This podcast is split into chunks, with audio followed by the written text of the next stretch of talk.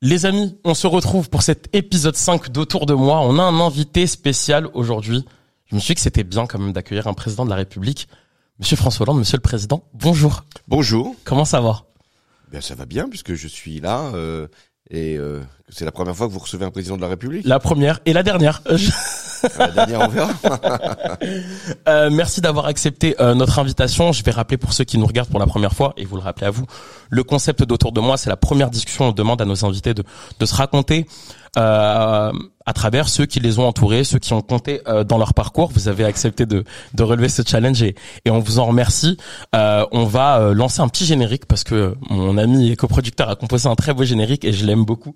Donc on va balancer ce, ce petit générique et on se retrouve juste après.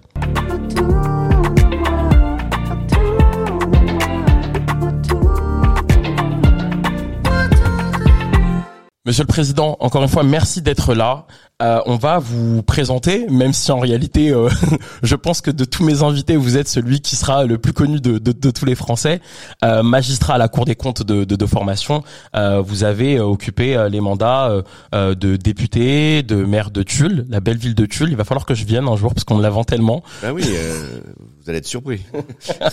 Vous avez été à la tête d'un parti politique également, euh, président de, de, de cette belle région qu'est la, qu'est la Corrèze, et enfin ce mandat euh, de, de président de la République euh, de 2012 à, à, à 2017.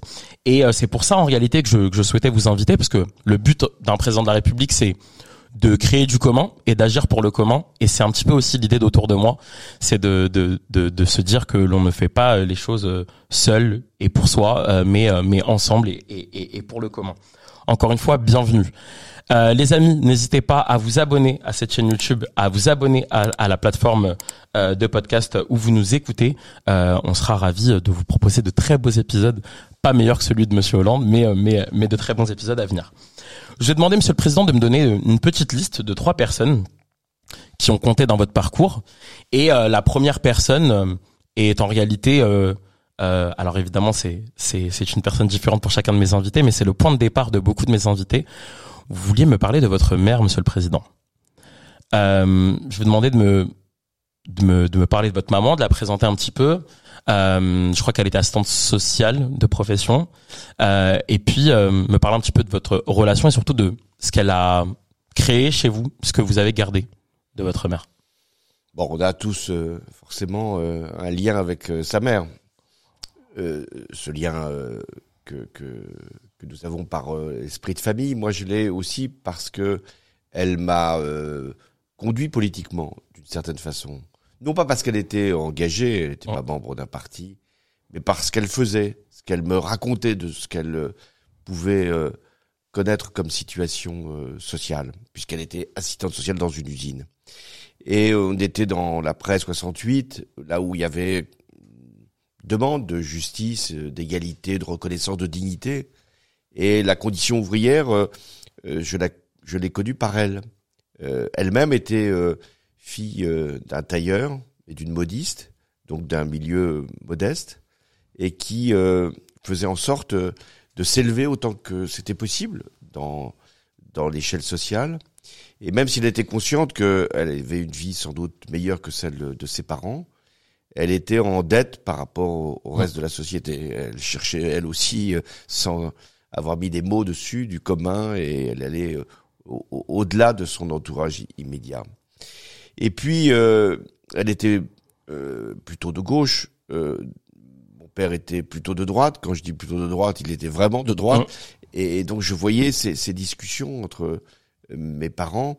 Et, et même si c'était une époque où les femmes avaient du mal à pouvoir euh, prendre la parole, oui, mais pouvoir insister euh, pour faire valoir euh, leurs propres opinions, eh bien, elle, euh, elle travaillait pour euh, pour me faire comprendre que euh, il n'y avait pas que mon père qui euh, avait des opinions, qu'elle en avait aussi, et que cette contradiction, cette confrontation entre mes parents, elle m'a été extrêmement salvatrice, extrêmement utile. Je dis souvent, le pire dans une famille, c'est quand on parle pas, quand il se passe rien, ou, ou simplement les choses du, du quotidien. C'est déjà pas mal.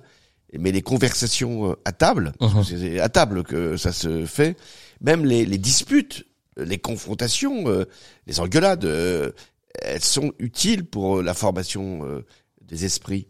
Et ça m'a donné euh, de la curiosité. Puis après, bien plus tard, ma mère m'a toujours encouragé à faire des études, bien sûr, mais ça c'est comme tout parent.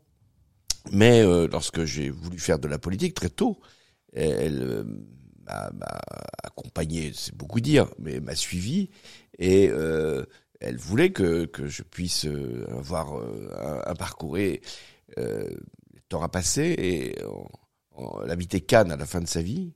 Et en 2008, elle a été candidate aux élections municipales de Cannes. Pour ceux qui connaissent la vie politique, euh, Cannes n'est pas le, le, le, le, paradis du socialisme, mais, mais peut-être un paradis des touristes, hein, c'est autre chose. Et donc, elle avait voulu me montrer que elle euh, participait aussi à, mon combat. J'étais à l'époque premier secrétaire du mm. Parti socialiste. Vous avez rarement parlé de votre de votre mère, euh, vous, mais vous dans les rares expressions, on a lu le mot de modèle, euh, notamment dans, dans, dans, un article euh, qui était dédié à, à, ces politiques et, et, et, à leur mère. Euh, elle vous a guidé même en réalité. Est-ce que vous aviez encore même des, des, des, des, enseignements de votre mère pendant votre mandat de président de la République? Oui, ma mère est morte euh, avant que je ne devienne président de la République. Euh, mais euh, je pensais souvent à elle. Qu'est-ce qu'elle aurait comme réaction par rapport à tel ou tel événement, comment elle jugerait même ce que je faisais. Euh, mais elle avait une façon de s'adresser aux autres qui, qui me la rendait euh, précieuse même quand elle n'était plus là. Elle était gracieuse. Voyez, euh, elle souriait. Elle était capable d'être pas simplement attentive, mais, mais de donner de, de du, du, du, bonheur à ceux qui la connaissaient. C'était tout le contraire de mon père. Euh, c'est pour ça que c'était un couple qui, qui, avait quand même du mal. Alors, mon père, lui, il était plutôt grincheux, vous voyez euh, Il était plutôt euh, euh, toujours dans, dans, un regard noir sur sur la vie. Il en faut aussi, hein, qui, mmh. qui, qui pense que le monde court à sa perte. Ma mère, c'était tout le contraire. Elle était solaire. Elle pensait que tout allait travailler dans le sens de l'humanité.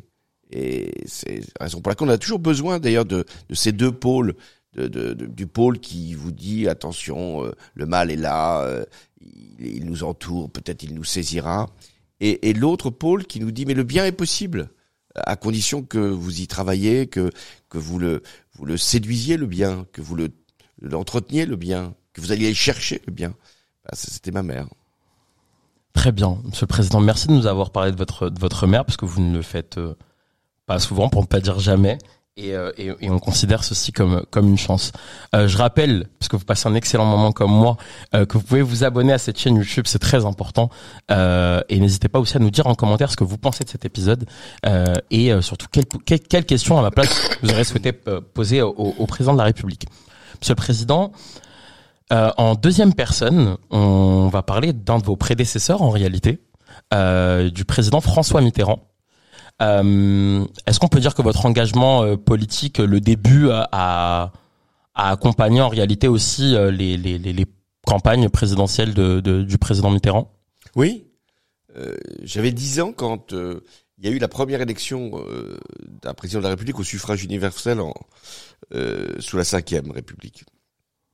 Donc, à la télévision, j'ai eu cette chance, il y avait qu'une chaîne, de voir une, les candidats se présentaient. Le général de Gaulle, je l'avais déjà identifié quand même depuis un certain temps. Euh, il y avait donc euh, Jean Le Canuet, qui était euh, à l'époque député de Rouen, et c'était la ville dans oh. laquelle je vivais, donc ça, ça m'intéressait. Puis, et puis il y avait François Mitterrand. François Mitterrand n'était pas à l'aise avec la télévision. D'ailleurs, c'était un outil qui qui était nouveau dans dans la vie politique. Et donc il clignait beaucoup des yeux, il n'était pas forcément dans une limpidité de discours, il avait une façon très traditionnelle, très ancienne, donc euh, euh c'était pas moderne. Jean-Luc Canuet à l'époque était regardé, ça ne dira rien à vos auditeurs, comme euh, le candidat de la modernité à l'américaine. pas François Mitterrand, mais j'entendais sa musique et puis j'essayais de comprendre ses mots. Et même si je n'avais pas encore euh, de conviction bien arrêtée, disant euh, mais je me suis dit, celui-là, euh, il a d'abord du courage, il défie le général de Gaulle, il, il a euh, un engagement, celui de mettre plus de justice, et puis il a une façon de faire qui, qui me paraît être la ténacité, l'obstination. Et puis je l'ai vu évoluer avec des creux sérieux, Mhm. hein, mai 68 où il était rejeté, et, et puis ensuite une remontée, et il prend le Parti socialiste en 1971. Et là, je me suis dit, il a, il a sûrement fait le choix qui, qui convenait, c'est-à-dire de redonner une espérance à un moment où euh, euh, la droite paraissait installée pour toujours, où euh, la gauche était euh, prise par le dérive gauchiste. Vous savez, ça peut arriver. vous en trouverez quelques exemples en ce moment. Donc, euh, par une espèce de radicalité. euh, et puis, il y avait le Parti communiste qui était très important. Et donc, il y avait aucune chance de, de les, pour, pour un un individu de ma génération d'imaginer que la gauche allait arriver euh, au pouvoir. C'est Ouais. pas possible. Et il fallait qu'il y ait quelqu'un qui puisse créer euh, cet espoir et, et ce grand mouvement. Ça a été François Mitterrand et je l'ai suivi. Euh, J'y suis allé dans tous ces meetings qui étaient lorsque j'étais étudiant. J'ai été même euh, engagé au, au, Parti socialiste et, puis après j'ai été dans sa campagne de 1980 euh, presque fortuitement euh, parce qu'on on cherchait des, des, des experts. J'étais à la Cour des comptes, donc on s'est dit peut-être que celui-là pourra donner euh, quelques quelques notes utiles aux candidats.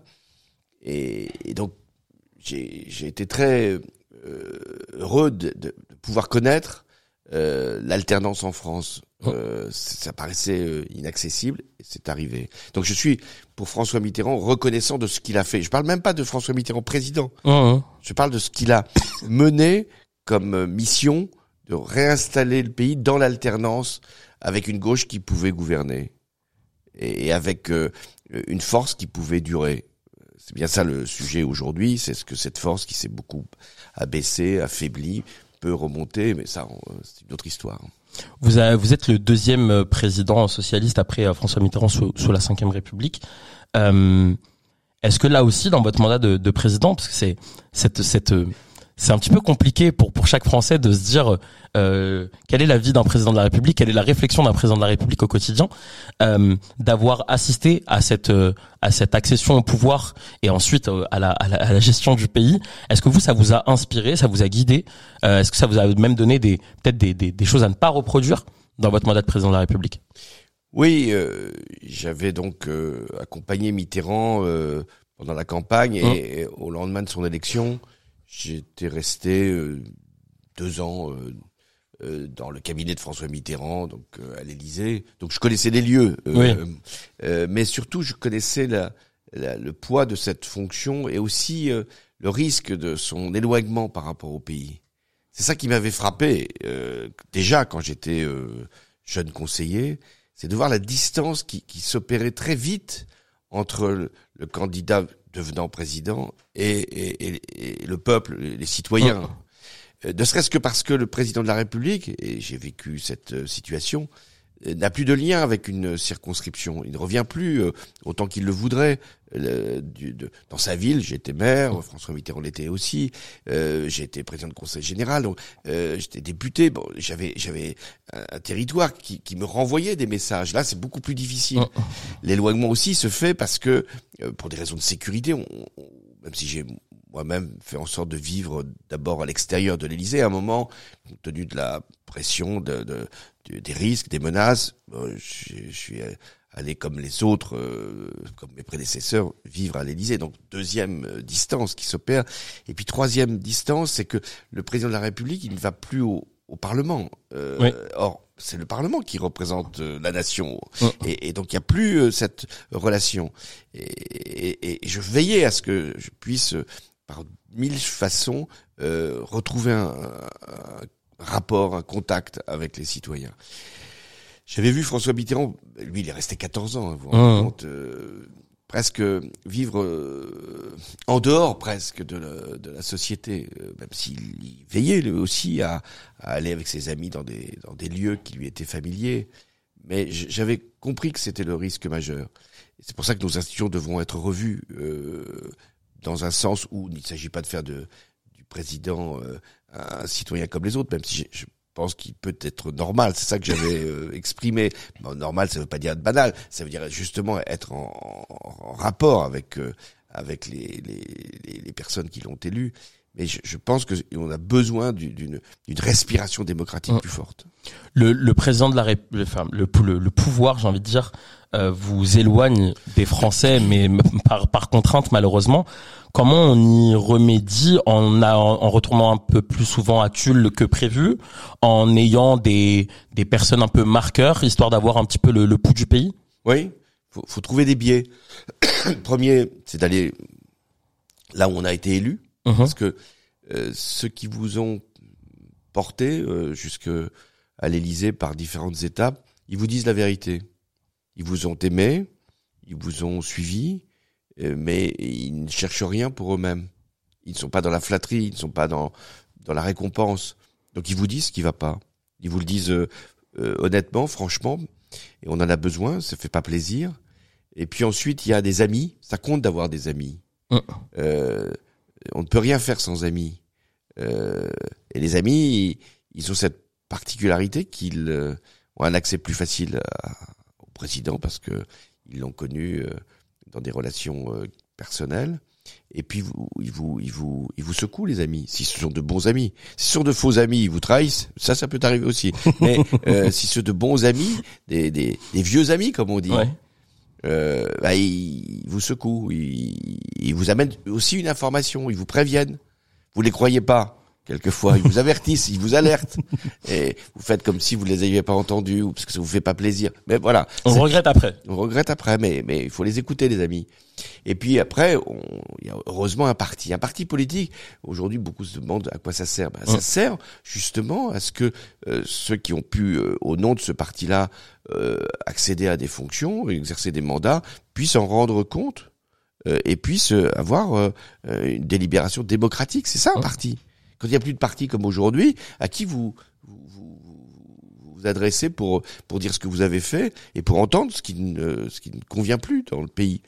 Voilà, j'ai essayé par ces moyens. Et puis j'avais même fait euh, une innovation, je sais pas si elle s'est reproduite, c'est que j'invitais euh, des, des Français qui m'avaient écrit Mhm. à venir me voir. Donc il, il m'a écrivé quelquefois pour pour pour, pour se plaindre, hein, Oui. euh, pour dire combien euh, ce que je faisais par exemple sur la question de l'emploi, ne- ne- pour eux ça ne ça ne ça n'aboutissait pas. Donc je, je, je les recevais comme comme on fait une permanence politique. Mais je me suis aperçu que le cadre de l'Élysée était tellement pesant que il n'y avait pas de place pour l'impertinence. On a on a besoin de l'impertinence, on a Mhm. besoin de du, du, du, du- coup de gueule franc qui, qui vient euh, euh, vous, vous vous réveiller. Vous direz qu'il y avait une, comme une forme de censure de, de, de ces Français-là? Oui, euh, je pense qu'ils avaient envie de dire quelque chose, Oui. mais, mais vous arrivez, vous êtes un citoyen, vous arrivez à l'Élysée, un cadre, il est, il est avec un protocole, avec des huissiers, avec euh, un bureau doré, avec le président de la République devant vous. Bah, ce que vous aviez prévu de dire, vous le- vous l'exprimez avec moins de euh, moins d'intensité, moins moins d'émotion peut-être aussi, et, et parce que c'est le président qui parle. Or ça n'a pas d'intérêt si c'est le président qui parle. Mhm. Mais je, je, je trouve que c'est aussi une bonne manière de faire, parce que tout élu doit, euh, à un moment, euh, ouvrir sa permanence. Bah, euh, l'Élysée, c'était devenu la permanence, mais c'est pas si facile. Dans une permanence parlementaire, vous frappez à la porte, quelquefois vous l'enfoncez d'ailleurs, Ouais. et, et puis euh, vous trouvez l'élu. Là, pour l'Élysée, c'est plus compliqué. Ouais, je vous confirme. J'ai, été collaborateur parlementaire. J'ai été de, de ceux qui accueillaient ceux qui enfonçaient les, les portes. Je pense pas qu'on peut enfoncer euh, les portes à l'Élysée. Enfin, vous prenez un risque à ce moment-là. Monsieur le Président, on- on- je voulais qu'on dise quand même un, un, un, un petit mot euh, sur une initiative que vous avez lancée en 2014. La France s'engage, la fondation que vous que vous que vous présidez aujourd'hui, euh, une fondation qui favorise ces initiatives de de de, de la société civile, des, des initiatives solidaires, innovantes et quelque chose qui qui marche bien. Euh, je vous invite tous à aller voir le, le site internet. Euh, C'était important pour vous après votre mandat, enfin durant votre mandat et puis et puis après d'a- d'accompagner ce genre d'initiative? Oui, à, chaque président correspond un grand chantier. Hum. Euh, un monument, un équipement, un musée. Bon, pour euh, François Mitterrand, une grande bibliothèque. Pour euh, Chirac, le musée du Quai Branly. Euh, euh, avant, pour Giscard d'Estaing, euh, ça a été le musée d'Orsay. Euh, pour Nicolas Sarkozy, euh, pas encore, mais mais, mais, mais on- il y aura bien un, un jour. un, un monument. Oui. Moi, je me suis dit, qu'est-ce que je peux faire? Qu'est-ce que je dois faire? Est-ce que je dois faire moi aussi mon, mon, mon, mon équipement, mon monument Mm. qui portera un jour mon nom Ou peut-être que le meilleur euh, monument qu'on peut faire, il est humain. Mm. Et donc avec l'argent, beaucoup moins d'ailleurs d'argent que, que j'aurais pu consacrer pour euh, le lancement d'un équipement euh, culturel ou d'une infrastructure, je me suis dit est-ce que euh, on peut pas mettre des financements pour le soutien des, des, des associations innovantes, inspirées, qui, qui, qui, vont changer la vie des autres, qui doivent être suffisamment imaginatives pour créer ce qui n'a pas encore été produit. Bon, c'est pas, pas facile. Et donc, euh, chaque année, euh, quand j'étais président, on récompensait une vingtaine de, de projets, projets déjà euh, d'ailleurs installés, mais qui grossissaient. Et sortant de l'Élysée, je me suis dit, le risque, c'est que bah, mon successeur n'ait pas forcément la même volonté. C'est compréhensible qu'il ait d'autres projets. Et donc, que celui-là tombe. Donc, je l'ai prolongé, amplifié même, par la création d'une fondation. Une fondation, qu'est-ce que c'est pour, pour ceux qui nous écoutent? C'est de mettre des moyens des entreprises privées hein, que je, suis allé chercher euh, pour qu'elles pour que ces moyens-là puissent euh, bah, faire euh, ce que l'État faisait quand j'étais président. Nous y sommes arrivés, donc et aujourd'hui il y a à peu près 230, 240 associations qui font une espèce de communauté, et c'est toujours une joie de voir D'abord la vitalité dans notre pays, on dit toujours euh, euh, les gens s'engagent pas, c'est pas vrai, ils s'engagent plus dans les partis politiques peut-être comme avant, ce qui est regrettable, mais faut-il encore que les partis soient attirants, mais ils s'engagent de, de, mille autres façons, euh, ils créent, ils, ils inventent, et ce sont des jeunes qui font ça. Et, et, ils le font avec des moyens comme les vôtres, techniques, avec des moyens humains, avec des talents formidables ça, ça, ça, crée du, du, lien, ça donne du sens. Et, par exemple, l'autre jour, j'étais dans une euh, l'anniversaire des 10 ans, parce que c'était oh. une des premières associations qu'on avait financées, de la cravate solidaire. Au début, c'est quoi? C'est trois trois jeunes qui disent, euh, c'est vrai, euh, il y a, à l'époque il y avait du chômage, il y en a toujours, mais, oh. mais c'était quand même mon, mon, mon, enjeu, faire diminuer le chômage. Ils, ils, étaient trois, ils se disent, il y a une, une, égalité, une discrimination entre ceux qui se présentent à des entretiens d'embauche habillés à peu près correctement, puis les autres et vous êtes déjà euh, disqualifié avant même d'avoir prononcé un mot. Donc il dit on va on va les habiller les, les demandeurs d'emploi pied. Euh, après, c'est plus simplement les habiller, c'est les, les, former, c'est les accompagner, c'est leur donner confiance en eux. Et donc aujourd'hui, euh, les trois sont devenus 200 et, et, ils forment 10 à 15 000 personnes chaque année. Et des histoires comme la cravate solidaire, il y en a plein d'autres. C'est pour ça que je vous invite encore une fois à aller voir le, le, le site de la fondation. Euh, on continue, Monsieur le Président de la République, avec cette troisième personne euh, qui, elle, euh, s'est présentée euh, à des élections présidentielles, mais qui a été surtout euh, Premier ministre. C'est Lionel Jospin, qui a compté dans, dans, dans votre parcours. Lionel Jospin qui... à qui vous succédez à la tête du Parti socialiste euh, votre rencontre avec Monsieur Jospin, et puis euh, là aussi euh, ces enseignements de ces campagnes présidentielles malheureusement sans victoire au bout, malheureusement pour Lionel Jospin, et et puis et puis la relation aussi que vous pouvez peut-être avoir aujourd'hui encore?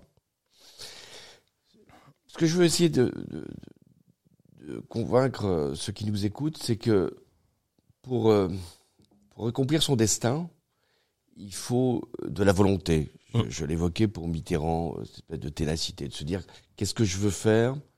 Euh, Est-ce que je, je, suis décidé à, à tout engager pour, euh, pour ce but-là? Il faut de la chance. Si on n'a pas de chance, euh, s'il n'y a pas de circonstances, on peut pas toujours y arriver. Mais la chance, il faut aller la, la, la chercher aussi. Mm. Hein, la chance, c'est d'avoir des parents qui vous aident. Mais la chance, c'est aussi d'aller euh, chercher euh, tous les enseignements que vous pouvez trouver et puis de, de, de, vous glisser dans toute occasion qui vous est donnée. Puis la troisième condition, c'est des rencontres.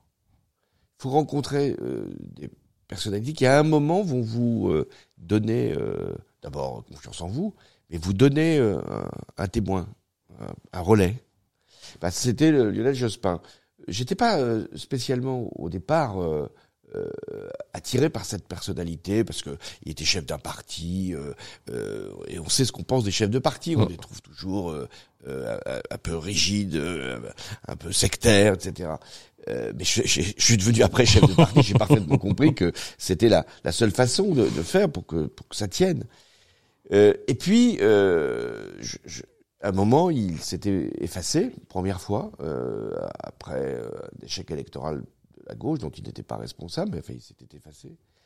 Et puis il est revenu comme candidat en 1995 à la présidentielle, alors que plus personne ne donnait euh, une chance à la gauche. Jacques Delors s'était euh, à un moment avancé, puis il avait fini par renoncer.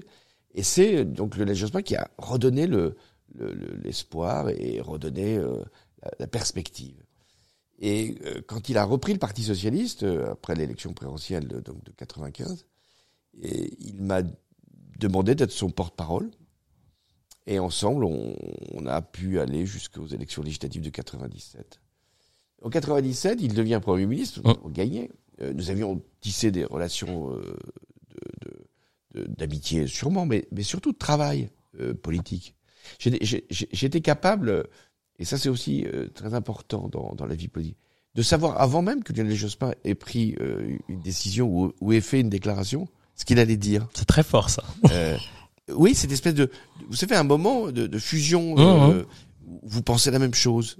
Euh, alors euh, voilà, donc il, en 97, il est élu. Il était, il est élu député. Il est surtout euh, la majorité lui permet d'être premier ministre. Jacques Chirac le nomme. Et qu'est-ce que je vais faire? Mmh. Je pouvais rentrer au gouvernement et à ce moment-là, Lionel Jospin me dit j'ai pensé euh, que tu pourrais reprendre le Parti socialiste. Et je n'ai pas hésité. Je me suis dit, voilà, euh, c'est sans doute, bien sûr que j'aurais pu euh, être ministre, mmh. et il y avait toutes les, toutes les fonctions qui, à un moment ou un autre, pouvaient à la fois me, permettre de me réaliser, ou, et de, surtout de faire des choses pour les Français. Mais j'ai compris que c'était plus important d'être premier secrétaire. Et s'il m'avait pas, d'une certaine façon, désigné, parce qu'après les, les militants ont suivi son choix, euh, bah, je, je, ne serais pas devenu président de la République. On doit toujours euh, euh, quelque chose à quelqu'un. Euh, faut, faut jamais être dans l'idée qu'on a réussi tout seul. C'est pas vrai. On peut pas réussir tout seul. Vous l'avez dit tout à l'heure. Mm. On a besoin des autres. On a besoin de, de, de, de des plus anciens qui vous transmettent, souvent des parents, des proches, des amis. Et on a besoin des, des, des, des, personnalités qui vous ont inspiré. J'ai cité Mitterrand. Et puis on a besoin aussi, à un moment, d'un une personne qui, qui, qui va vous permettre de vous accomplir. Alors après, j'ai beaucoup regretté ce qui s'est produit, c'est-à-dire que c'était Lionel Jospin qui aurait dû être président de la République en 2002, il n'a pas été, euh, il a pris la décision, il en a parlé dans, dans, un, dans un court instant, euh, euh, juste avant de faire sa déclaration, j'ai essayé de, de, de, de, le retenir, mais je sentais bien que c'était plus fort, que c'était quelque chose qu'il voulait euh, exprimé auprès des Français et son message reste vrai. C'est-à-dire, euh, au moment du vote, euh, ne, vous dispersez pas, ne, ne, pensez pas au, à la futilité du, du, du moment. Euh, ayez conscience des enjeux. Ça a des conséquences considérables. Eh bien, là, on est dans une période où les, les décisions, les choix, les votes vont avoir une importance considérable. Pour, pour les plus jeunes, euh, on vous explique en 2002, la multitude des candidatures à gauche avait empêché euh, Lionel Jospin d'accéder au, au, second tour que posait Jacques Chirac à, à, Jean-Marie Le Pen et il avait décidé donc à ce moment-là de, de se retirer dans ce discours où on avait entendu des cris de, de, de, de, la foule. Et c'est très intéressant de savoir que vous avez eu ce, ce bref échange avant qu'il monte sur scène et que même vous, malheureusement, euh, n'avez pas pu le, le retenir. Il y avait de la dignité chez lui. Oui. Euh, c'était pas un choix égoïste. C'était pas puisque c'est ça je m'en vais. C'était euh, bon. Euh, vous m'avez mis dans cette situation, et ben je vais vous appeler à, à prendre en, en, compte la gravité mmh. des choix. Euh, Lionel Jospin, je pense, est un modèle de d'exemple de d'honnêteté politique. D'honnêteté, elle va de soi pour le reste, mais d'honnêteté politique. Je, je, je, recommande, là c'est ma petite recommandation personnelle, il y a de de, très beaux documentaires sur les campagnes de Lionel Jospin qui sont encore disponibles sur YouTube. Très intéressant de revenir comme ça quelques années en, arrière et de voir des similitudes aussi avec euh, la vie, euh, la vie politique euh, actuelle. Monsieur le Président, on arrive à, la fin de de cet entretien. Merci encore d'être d'être venu. on considère ce, ce votre venue comme comme un cadeau, comme chacun de nos invités, et comme comme à chacun de nos invités, on va vous remettre un, un cadeau que j'ai ici et que je vous remets que vous allez pouvoir, euh, que vous allez pouvoir déballer. en fait, le, sac est grand, mais le cadeau est petit. Hein. Je, je, je, le relève. Hein. Alors, hop là. Euh, j'ai réfléchi euh, comme avec chacun de mes invités. On a une passion commune. Ah, oui, oui, bien sûr. On a une passion commune, le football. Euh, ce sport populaire. Et, euh, et on vous offre euh, le livre de, de Frédéric Legage, Géopolitique de, du football. C'est alors il va y avoir cinq, c'est le c'est, le deuxième d'une série de, de cinq volumes. Celui-ci couvre la, période de, 1939 à 1945. Comment le football a continué de, de, de vivre malgré la, les conditions de la Seconde Guerre. un livre très intéressant et on a hâte surtout de, de, de, voir les, les prochains. J'espère que, que vous aurez une belle lecture. Euh, le football, euh, qui est une passion que nous pouvons partager, euh, qui est un sport qui est, qui est joué par des personnes qui, qui n'y mettent pas plus que, que oh. leur propre talent. Mais le, le, football est éminemment politique. C'est-à-dire qu'il joue un rôle, malgré lui, politique. On voit ce que peut déchaîner comme joie une oh. victoire Coupe du Monde, ce qui n'empêche pas les Argentins d'avoir fait un choix délirant pour l'élection présidentielle. Et on voit bien que le football traduit aussi hein, une espèce de, même quand il est, il est victorieux comme mm. pour l'Argentine, euh, une envie de quelque chose qui ne vient pas. Et donc on le met sur le football, ce qu'on n'arrive pas à mettre sur la politique. Mais on voit aussi comment le football peut être détourné par la politique. Mm. peut être utilisé par la politique. Toujours l'Argentine, une Coupe du Monde euh, 78 où les, les dictateurs euh, font en sorte mm. non seulement de d'obtenir la victoire de l'Argentine, parce que c'est ouais. pas été très clair, mais surtout d'utiliser la, la, compétition pour euh, pour justifier leur pouvoir.